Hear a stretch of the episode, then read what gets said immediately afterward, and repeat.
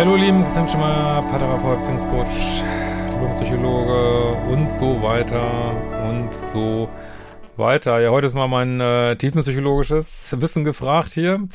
Aber noch, äh, es gibt einen neuen Kurs, passive Bindungsangst. Ich glaube, muss für jeden äh, liebe Schippler, ich glaube, die meisten haben da ein Thema äh, mit Bindungsangst, ehrlich gesagt, die auf meinem Kanal sind. Ähm, also häufig auch in diese passive Richtung. Und äh, wir haben neue Bootcamps, auch mit so einem speziellen Januarpreis am Start. Ähm, alles weitere äh, abonniert mal, also wenn ihr auch so weitere News haben wollt, abonniert am besten meinen Instagram-Kanal, liebe Chip. Genau. Lieber Christian, vielen Dank für deine Arbeit. Ich bin dann unheimlich glücklich, auf dich und deine wertvollen Informationen gestoßen zu sein. Eine Psychotherapie, die ich 2020 gemacht habe und dir zuzuhören, haben mich unglaublich weit gebracht. Ich habe kürzlich einen tollen Mann kennengelernt. Wir lernen uns gerade kennen. Es bewegt sich alles in ruhigem Fahrwasser. Ja, Kurs passive Bindungsangst, sage ich nochmal. Ich hatte in vergangenen Beziehungen meist den Pluspol besetzt und kann mich mittlerweile kann mittlerweile mich und mein verletztes inneres Kind voneinander unterscheiden und nehme es immer öfter wahr. Wenn automatische Muster anspringen und übernehme immer häufiger selbstversteuert, das das Kind fahren zu lassen. Ich bin auf die Begrifflichkeiten äh, Objekt Konstanz und Objekt Permanenz gestoßen und hat äh, sich in mir ordentlich was gemeldet. Kannst du die Begriffe erklären? Wie kann ich diese Fähigkeiten trainieren? Mir scheint, da liegt für mich der Hund begraben.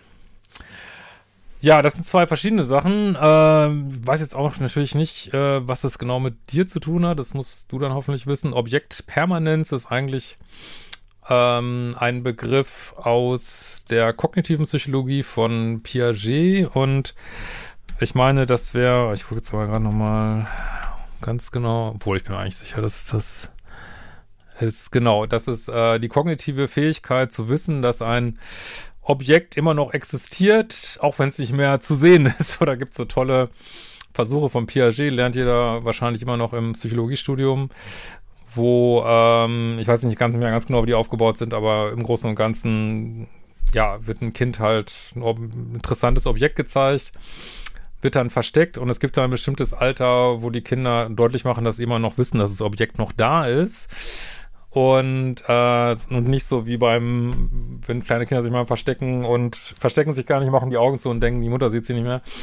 Äh, und nicht, dass es eben nicht mehr da ist, nur weil man es nicht mehr sieht. Aber ich vermute mal, du interessierst dich mehr für das andere.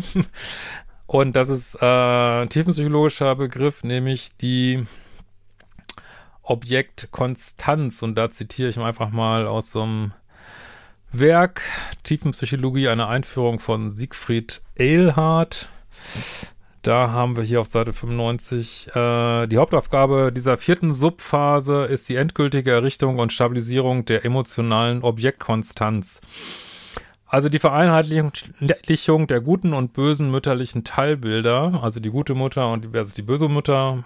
Böse Mutter ist jetzt nicht wirklich eine böse Mutter, sondern eine Mutter, die halt mal nicht kann oder äh, mal nicht verfügbar ist oder mal nicht macht, was man will. Äh, guten und bösen mütterlichen Teilbilder zu einem ganzheitlichen Bild von letztlich überwiegend positiver Qualität. Also das Kind äh, vereint, man sagt halt, das ist davor in der Phase, kann es das noch nicht so gut. Da ist die böse Mutter, die gute Mutter und wenn man in dieser Phase hängen bleibt, dann haben wir so ein äh, so ein Thema mit äh, sich vielleicht entwickelnder Borderline-Störung. Fallen ja auch immer so hin und her aus tiefenpsychologischer Sicht. Ähm, also mal wird man idealisiert, mal verteufelt.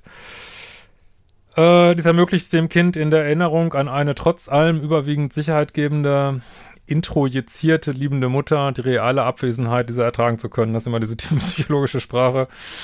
Äh, aber ich denke, es wird schon klar, was gemeint ist. Ähm, also man kann die Abwesenheit der Mutter ertragen, weil sie eben nicht, also da gibt's auch Überschnitte vielleicht mit Piaget, äh, sie ist halt noch da, auch wenn man sie nicht mehr sieht, aber es geht da eigentlich noch mehr um dieses positive und negative Teile äh, vereinbaren können. Durch die zunehmende Fähigkeit zur Realitätsprüfung entsteht auch eine klare Selbstrepräsentanz. Ich und du werden deutlich unterschieden. Das Kind kann nur noch akzeptieren, dass die Objekte keine narzisstischen Selbstobjekte mehr sind. Ja, jetzt narzisstisch heißt was anderes in diesem Zusammenhang, aber das sparen wir uns jetzt mal. Äh, also zumindest teilweise was anderes. Sondern als getrennte und andersartige Realobjekte. Ihr Eigenleben, ihre Eigeninteressen und Eigenschaften haben wie das Kind selbst. Also dass die Mutter halt ein eigener Mensch ist, ne? Wodurch die Frustrationstoleranz innerhalb einer letztlich doch positiv getönten Beziehung gefördert wird, die jedem das Seine belässt. Diesen Markstein der Konsolidierung als beziehungsfähiges Eigenwesen bezeichnet Maler als die psychische Geburt des Menschen. Ja, ist doch ja, tolle Sätze für die Ewigkeit.